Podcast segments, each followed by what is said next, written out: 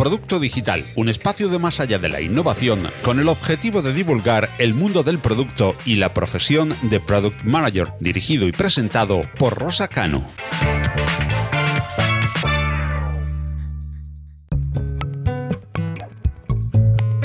Este es un nuevo episodio de Producto Digital dentro de Más allá de la innovación, donde Rosa Cano va a seguir eh, profundizando en temas relativos al Product Management. Hoy hablaremos eh, de estrategia empresarial orientada al producto digital y para ello comenzaremos lanzándoos a vosotros, a la audiencia, algunas preguntas de reflexión. ¿Podrías explicar cuál es la estrategia empresarial de tu compañía? ¿Sabes eh, cuánto influye la cultura de una organización en los resultados de los productos que desarrolla? ¿Tienes claras las metas y objetivos que persiguen los productos digitales que estáis desarrollando? ¿Están alineados con la estrategia de la compañía? Y sobre todo, ¿lo están con las necesidades de los clientes? Hola, Rosa, con estas preguntas, ¿por dónde quieres empezar hoy? Hola Paco, pues gracias por lanzarnos estas preguntas tan interesantes. Yo creo que este es un buen episodio para empezar cogiendo esas preguntas y relacionándolas con experiencias propias. Vamos a ser un poco más cercanos. Yo la verdad es que eh, hablar de estrategia me, trae muy buenos recuerdos porque, claro, yo empecé en un área de tecnología y hay que crecer mucho para desde un área de tecnología empezar a preocuparte por estrategia. ¿no? La verdad es que cuando piensas a lo mejor en, un developer ¿no? Eh, que empieza su carrera, la mayoría de lo más cercano que tiene a la estrategia es que alguien le cuente que hay un ente que se llama negocio. Pues realmente cuando vas, vas construyendo y vas aprendiendo más y más sobre productos digitales, te das cuenta que el negocio no existe, ¿no? Que esos stakeholders son personas, que los clientes son personas y que los departamentos que te rodean también son personas, ¿no? Pues crecer y acercarnos a las personas es acercarnos a la estrategia realmente, ¿no? Yo creo que también cuando eh, decidimos abrir este vertical, yo dije que íbamos a tener dos audiencias y mm, cuando hablamos de estrategia en estas dos audiencias, la primera audiencia que tenemos es la de decisores y creo que es, es muy importante mezclar estrategia corporativa y em, decisores, directivos de nivel C, porque siempre que se abre un área de, producto, hay que ver cómo es el encaje de esos objetivos que tiene la empresa y qué objetivos le van a marcar al área de producto. ¿no? El objetivo genérico es generar productos de éxito, pero el éxito es muy subjetivo. ¿no? En una empresa, un producto que puede ser exitoso em, haciendo prácticamente lo mismo en otra empresa no lo es. Y no tiene que ver con el encaje del cliente, que puede encajar muy bien en el producto, o no tiene por qué ver con el encaje de la rentabilidad, que también puede ser un producto muy rentable, sino que el éxito, cuando lo bajamos a tierra en una empresa, también se mide por una alineación a la estrategia corporativa. Y bueno, pues eso, esa es la parte que nos interesa trabajar hoy un poco, ¿no? Esa relación de estrategia corporativa con el sentimiento de un directivo cuando, cuando intenta abrir un área de producto. Y luego, obviamente, en nuestra otra audiencia, que son los product managers, es importante entender el contexto de la organización en la, que, en la que vas a crear ese producto, principalmente por lo que hemos dicho antes. Tenemos que entender la compañía, la cultura, la visión, sus objetivos, para que realmente ese sea un producto de éxito. Así que en estas dos audiencias es importante ese objetivo de extraer esa esencia de la organización, ¿no? Cómo puede un product manager en un corto espacio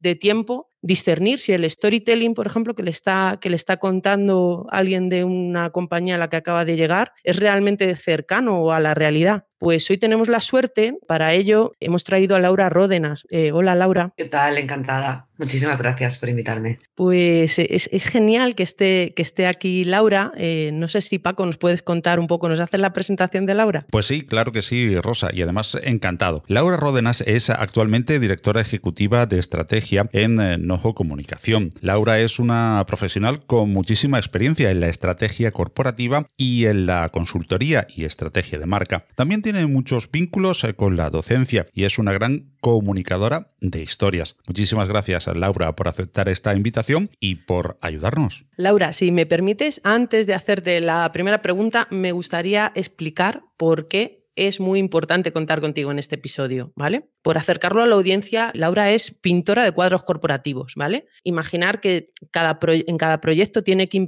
investigar y captar la esencia ¿vale? De cómo es una empresa, de cómo es su cultura. Y al final lo que entrega es, es un cuadro eh, y en ese cuadro viene reflejada la empresa y hasta los productos digitales que, que, genera esa empresa, ¿vale? Eh, tanto ella como el equipo con el que trabaja tienen una capacidad muy alta de entender muy rápido cómo es una empresa y contextualizar alrededor todos sus productos. Así que pensar que los gerentes de producto tenemos que, que desarrollar prácticamente la misma capacidad que tiene Laura y encima hacerlo en muy poco tiempo. Así que yo creo que, que me apetece, que me apetece mucho que nos ayude Laura. ¿Te animas? Sí, sí, muchas gracias, Rosa, aunque con esa presentación tan bonita me pones el listón que la gente debe estar esperando aquí y no sé, unas cosas que espero no defraudar esas expectativas. Bueno, seguro que no. A ver, vamos con esa primera pregunta. A ver, Laura, ¿cómo afecta la cultura de una empresa a las personas que trabajamos en ella. Hombre, pues, o sea, cualquiera que haya trabajado en dos empresas distintas puede darse cuenta que afecta en todo, ¿no? O sea, la, cultura corporativa lo es todo, lo es desde el cómo te dan la bienvenida, al cómo te tratan, pero también cómo funcionan las cosas en el día a día. Eh, es curioso porque la cultura parece bueno, parece no, es, en realidad es algo como muy intrínseco, porque es algo que emana de las personas. Eh, parece que realmente la cultura corporativa es un poco un absurdo pensar en diseñarla, ¿no? Pero la realidad es que no es tanto que la diseñemos, que también, sino que como como muy bonito decías tú, ¿no? Se trata de captar esa esencia eh, y plasmarla y escribirla y ordenarla y ponerla eh, comprensible y, y, transmitible para todos, precisamente para, para garantizar que todo el mundo que trabaja en una organización comparte esa cultura, ¿no? Porque la siempre hay una cultura, pero que esté compartida, que esté clara, que esté transmitida, que todo el mundo la entienda y que no tenga que descubrirla simplemente en el, en el día a día viviendo, ¿no? Eso, eso es lo complicado, ¿no? Y de ahí es que que, exista un poco también pues, el trabajo de, estrategia de marca y de, y de, ayudar a definir una cultura corporativa. ¿no? Y la cultura te afecta en todo, o sea, te afecta en, desde, volviendo un poco a la pregunta, ¿no? Te afecta desde si tú quieres arriesgarte más o arriesgarte menos a la hora de proponer algo, o si defiendes con más o menos ahínco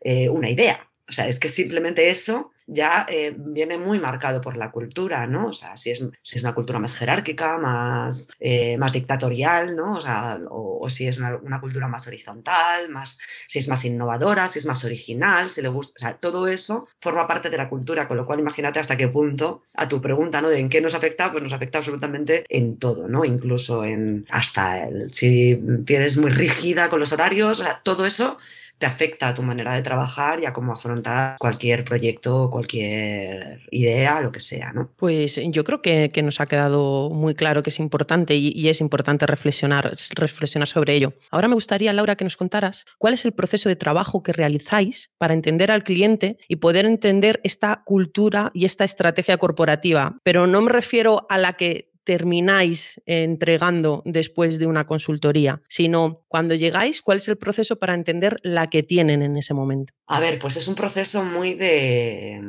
investigación y de consultoría, propiamente dicho, ¿no? Es decir, un proceso bastante manual, si me permites, por, por, por hacerlo así como más de la calle, es un proceso de cotilleo puro y duro. O sea, tienes que eh, sentarte uno a uno con los, con los directivos, que al final son los primeros de los que va a emanar esa cultura, sentarte por separado además con cada uno de ellos, porque muchas veces eh, no se atreven a decir ciertas cosas, ¿no? Preguntarles las, las tripas de cómo ven su negocio, dónde lo ven, dónde lo quieren poner, por qué están donde están, qué es lo que pretendían, qué es lo que quieren, qué es lo que esperan, ¿no? Es muy de conocer la persona y el proyecto y sus aspiraciones de futuro, por supuesto, también mucho. ¿Vale? Y con quién se comparan, en quién se fijan, eh, a quién no se quieren parecer, ¿vale? Esas son preguntas muy importantes para ayudar a la gente a, transmitirte eh, qué es lo que quieren ser. Luego, por supuesto, eh, preguntarles en términos de objetivos, en términos de propósito, ¿no? ¿Por qué estás haciendo lo que estás haciendo? O sea, ¿por qué generas esa empresa? En términos de valor, ¿qué valor esperas aportar? ¿no? O sea, porque hay muchas veces que la, la realidad, muchas veces que te encuentras que esa persona está haciendo ese proyecto o ese negocio por una mera cuestión de ganar dinero. Ya está. Y es verdad. Y es que te lo encuentras así. Entonces, ahí el punto está. Esto perfectamente lícito, ¿no? O sea, tú puedes estar haciendo esto por dinero. Ahora bien, tu marca y tus empleados y, tu gente, o sea, tú, nadie va a comprarte para que tú ganes dinero. Entonces, ahí es donde a veces tienes que darle la vuelta, ¿no? Y dejar de y entrelazar el concepto de cultura corporativa con el concepto de, también de cultura de marca. ¿no? que deberían coincidir, pero bueno, hay veces que no es así y que hay que intrincarlos. ¿no? Entonces, en cuanto a el proceso que seguimos para averiguar, pues sobre todo eso, hablar mucho con sus dirigentes, si es una empresa grande o en la que hay más personas, efectivamente, eh, por supuesto, hay que hablar también con otro tipo de perfiles, porque muchas veces pues, el que lo dirige y el padre de la criatura te lo va a contar de una manera muy distinta a, a, cómo lo están viviendo los, los, empleados u otras personas. Por supuesto, si es algo de gran consumo o incluso aunque sea un B2B, si tienes oportunidad de hablar con algún cliente que te dé su opinión también, o sea, como os digo, es que es investigación pura y dura, ¿no? O sea, son entrevistas, son encuestas, depende del tamaño, ¿no? Vas a una cosa más individualizada o más estandarizada como puede ser eso unas encuestas, un, estudio cuantitativo. ¿no? Y esa, desde luego, es mm, la mejor manera de, llegar a saber y a, conocer cuál es la cultura de una empresa, vamos, sin lugar a dudas. Luego, evidentemente, cada maestrillo tiene su librillo y, cada uno tiene sus, sus, capacidades. Hay que ser un poco psicólogo también, ¿no?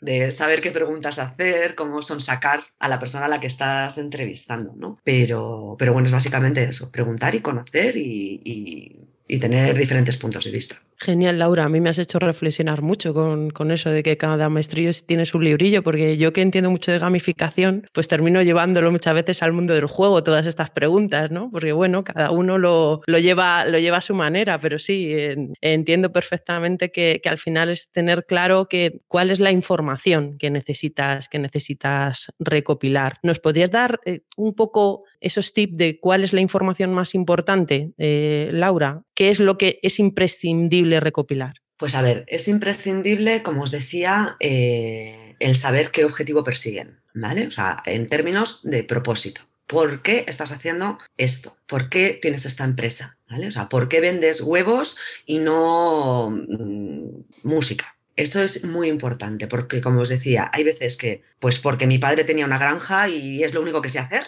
y otras veces es porque me apasiona la música. Ahí ya para empezar vas a ver una gran diferencia. Entonces, en términos de propósito y de objetivo, es fundamental. Y en términos de valor, que cuando digo en términos de valor, es qué quieres darle a la gente que te compre o a la gente que te contrate, ¿no? A la gente que tiene servicio.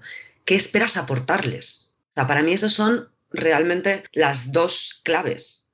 Entonces, si yo vendo huevos porque es lo único que sé hacer pero ¿qué, es, ¿qué valor espero aportarle a la gente? Es, no sé, eh, huevos. La gente come huevos, la gente necesita huevos, pues ya está, ¿no? Se me, ocurre un, ejemplo muy tonto. Si me enrollo más de la cuenta, se me va la pinza, me lo decís. Pero se me ocurre un ejemplo muy tonto, ¿no? O sea, además tienes que pensar en términos de valor y de valor diferencial, porque es muy raro que vendas o ofrezcas algo que no ofrezca nadie. Que si lo haces, eh, a lo mejor es que no le interesa a nadie y por eso eres el único que lo vende o lo ofrece, ¿no?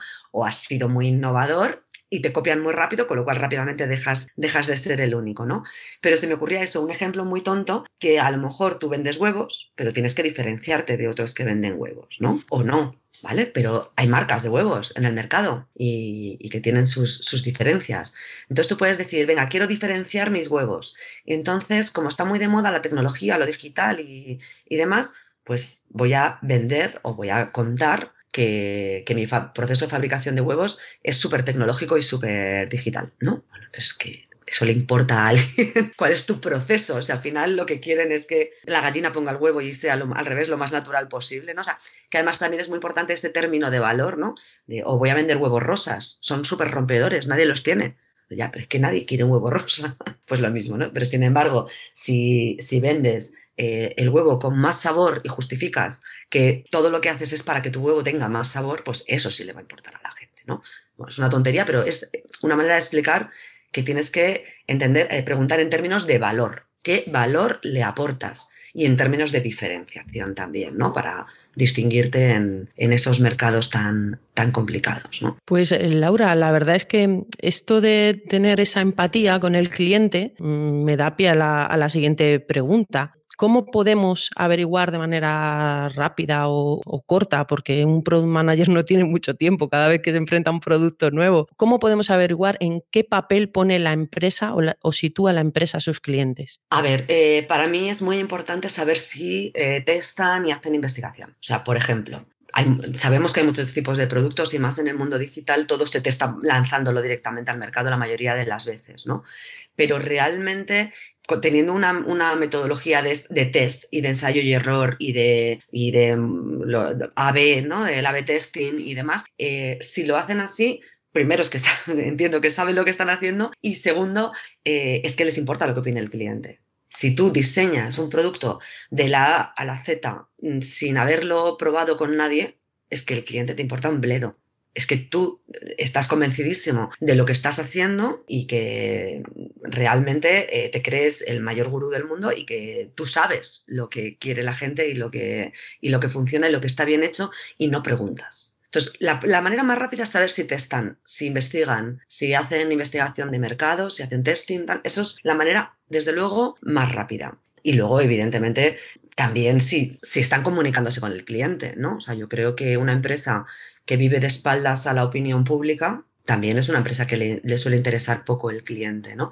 Eh, hay empresas que se creen que por ser una empresa B2B o por ser una empresa, no sé, de perfil bajo, no tiene que tener eh, canales de redes sociales, no tiene que, gestionar su reputación corporativa, ¿no? ¿no? tiene que ser alguien, un actor social, por ejemplo, igual me voy un poco del tema, pero es una cosa muy importante entender que como empresa eres un ciudadano corporativo, ¿sabes? Que tienes un rol también en la sociedad, porque das empleo, porque influyes en la vida de mucha gente, de una manera o de otra, ¿no? Entonces, si, si, tiene, si es una empresa que tiene mucho las miras en el negocio y en los números puros y duros y no lo tiene tanto a lo mejor en el bienestar del empleado y en, y en el valor que aportan sus productos, probablemente sea una empresa que no es muy, muy cliente céntrica realmente. ¿no? Pues la verdad es que da igual que te haya sido un poco Laura, porque lo importante aquí eh, tiene lo que estamos tratando en el episodio es de acercar el mundo de las personas, ¿vale? Y acercar personas a cultura corporativa, con lo cual es, fenomenal que al final todo termina fluyendo en, las personas. Mm. Sí que es verdad que hablando de personas muchas veces encontramos, encontramos muchas incoherencias, ¿no? Incoherencias de estas en el discurso que nos estás diciendo. Y sí que es verdad que es importante para un, product para un product manager encontrar esas incoherencias en el storytelling, porque te pueden pedir un producto con una mm,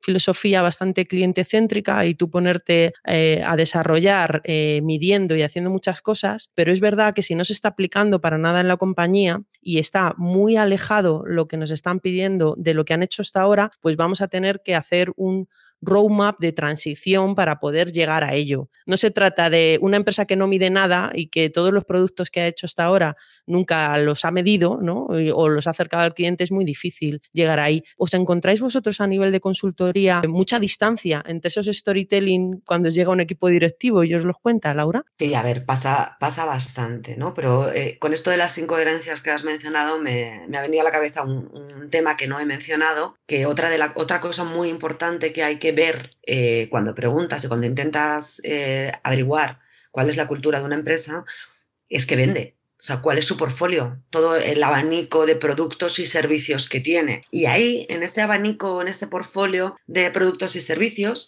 eh, y, cómo, y cómo lo venden y cómo lo estructuran, que, bueno, en, cuanto a marcas, esto se llama arquitectura de marcas, ¿no? Si, si todo es muy, muy vertical, ¿no? Con, con, pequeños apellidos o hay marcas muy distintas, a, a todo proyecto nuevo le ponen un nombre y una marca nueva, ahí se ve mucho, mucho, mucho, mucho quién es, cómo es esa empresa y si tiene el foco claro en quiénes quieren ser ellos, cuál es su propósito y cuál es su aportación de valor. Porque muchas veces lo que pasa, sobre todo en términos de cuando pretendes ser muy cliente céntrico o cuando intentas ser también eh, producto céntrico, ¿no? cuando tener esta estructura de, de producto, a veces lo que pasa es que cada cosa va por libre y no confluye en esa cultura corporativa de la que estamos hablando, ¿no? Entonces, si la cultura está muy clara, si la idea de, la esencia de la marca de la cultura y de, cuál es su valor y su propósito está muy claro, cada producto que vende o cada servicio que ofrece tiene que contribuir a ese propósito. Es decir, si yo como empresa eh, quiero acercar, no sé, hacer que la gente, del, que la gente en general eh, sea más lista y esté más preparada, eh, le puedo ofrecer productos de educación y también le puedo ofrecer gadgets que le faciliten su vida, porque he dicho que sea más lista y esté más preparada. Pero si yo digo que tenga mejor formación, pues entonces me encaja mm, tener productos de formación, pero no me encaja tener gadgets que le faciliten la vida, ¿no? Entonces, al final es que esa, ese punto de poner en negro sobre blanco esa estrategia y esa cultura y, que antes me decías de no me refiero tanto al producto que vosotros entregáis como a lo que averiguas. Es que es tan importante definirlo, escribirlo, para que esté claro y para que sirva de checklist al final la estrategia de marca lo, podemos llamar como queramos, ¿no? Pero el tener un, un, storytelling, una estrategia escrita, definida, marcada, que te obligue, porque al final eh, definir algo o posicionar algo, es, todo implica una renuncia. Y tú dices eh, que una de tus características es que eres muy simpático, no puedes decir que, que eres muy tuyo en otra. ¿Entiendes? Al final apostar por una característica implica renunciar a otras, con lo cual, si está todo muy bien definido, es mucho más fácil decir, este producto encaja con esta cultura, te pones a hacer el checklist, este producto nos hace ser más simpáticos, nos hace que la gente sea más lista, ¿no? cumple nuestro propósito, hace que la gente sea más lista, esté mejor preparada, ¿vale? O sea, al final el portfolio es importantísimo para ver las, las posibles incoherencias, ¿no? Y como decíamos, si tú estás intentando diseñar un producto y estás intentando ser cliente céntrico, lo que puede pasar es que te vayas por la moda. Es decir, oye, que es que a la gente ahora le interesan un montón los AirPods. Y entonces voy a diseñar una nueva aplicación que se conecta al AirPod y a través del AirPod te avisa de lo que sea, ¿no? Del tráfico. Imagínate, ¿no? Lo que se, lo que se te ocurra. Tú estás pensando en que ahora está de moda el AirPod y que está de moda, no estás pensando en si tu empresa se dedica a eso o si enseñarles el tráfico por los AirPods mm, tiene sentido con el resto de la empresa. A lo mejor es un tiro de producto, pero no tiene ningún sentido en tu portfolio. Y eso también es importante, ¿no?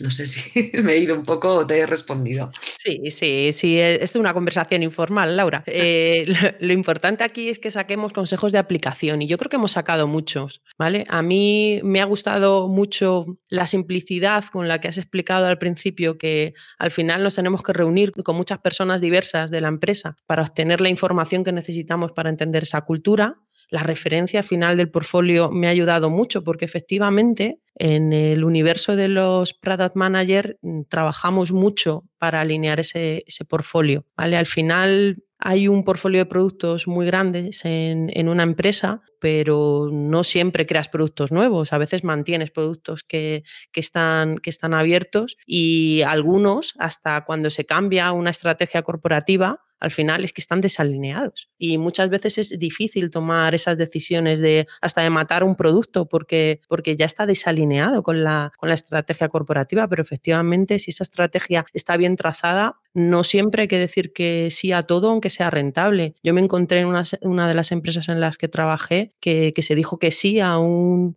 producto que iba a ser tremendamente rentable y era una multinacional y se empezó a desarrollar en el país que mejor iba a funcionar y en ese país al año siguiente ya se sabía que íbamos a desamortizar en, esa, en, esa, en ese mercado. O sea que, que, al final hay una estrategia corporativa que marca unas directrices y que cuando uno se centra solo en el producto, pues, pues las pierde, ¿no? Y gana agilidad, pero, pero las pierde. Así que yo creo que, que, me han gustado muchas ideas de las que, de las que nos has lanzado. Habría, habrá que ordenarlas. Yo me volveré a escuchar el podcast luego después, Laura, y, volveré a alinear un poco unas cuantas ideas, pero es eso. El éxito de un producto es, subjetivo y es subjetivo a esa estrategia corporativa, porque, porque no siempre todo encaja en todas las empresas. Así que pensar que cuando alguien como Laura, que trabaja en marca, tiene que pintarlo, pues es más fácil que nos pueda dar tips para cómo encontrar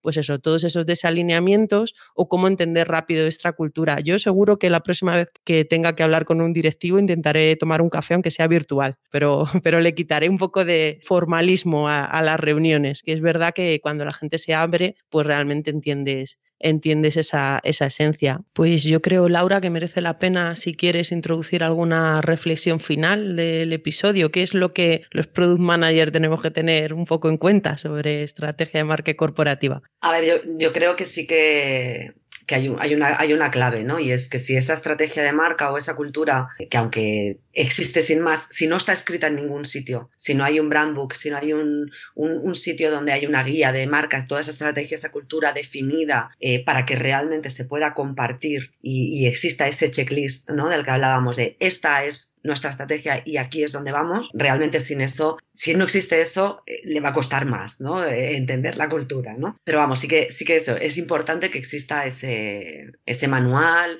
o esa guía y además para poderla cambiar precisamente, o sea, si hay algo que nos está constriñendo, ¿no? Por ejemplo, pues nuestro propósito se nos queda pequeño porque queremos lanzar productos que van más allá, pues oye, hemos detectado que nuestra estrategia se queda corta y vamos a, a ampliarla. Y es una excusa perfecta para compartir con toda la compañía que ampliamos nuestra estrategia, ampliamos nuestro propósito. Con lo cual, si no se encuentra esa estrategia hecha, que le insista a los responsables en, en que la hagan. Pues sí, pues lo intentaremos tener en cuenta, porque es verdad que siempre eh, no es que un área de producto sea un área de transformación digital, que no lo es, pero en gran medida también hace transformación digital. Y muchas veces detectar una de estas incoherencias y levantar la mano, pues, ¿por qué no? Yo creo que, que a, a, todos en la compañía nos puede venir bien. Así que, así que nada, a intentar tener en cuenta la cultura en cada producto que, que, se desarrolle. Y nada, que seguimos hacia adelante en más episodios. En el próximo trabajaremos OKRs y seguiremos deslindando todo lo que es estrategia corporativa. Muchísimas gracias, Laura. Ha sido un placer. Muchas gracias a vosotros. Más allá de la innovación es un proyecto divulgativo en formato podcast patrocinado por Open Expo. Suscríbete al podcast en Google Podcast, Apple Podcast, Evox, Spreaker, Spotify, audios de YouTube o visítanos, óyenos y suscríbete al feed en nuestra web más allá de la innovación.com. Si te gustan los contenidos que te ofrecemos en Más allá de la innovación, comparte con todos nuestro podcast o apóyanos con tus likes y valoraciones, ayudándonos así a crecer y poder seguir trayendo cada semana más y mejores audios alrededor de la innovación tecnológica abierta.